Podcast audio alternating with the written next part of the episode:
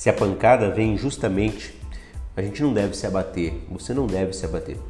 Acata ela, oferece o outro lado, mas não para.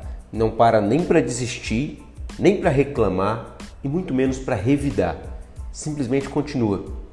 Agora, se ela é justa, acolhe no teu coração com humildade e transforme-a num incentivo, num apoio para você conseguir seguir em frente. Aprenda com os erros, amadureça sobre ela, transforme-se sobre ela. Antes de você falar, ouça. Antes de ensinar, aprenda.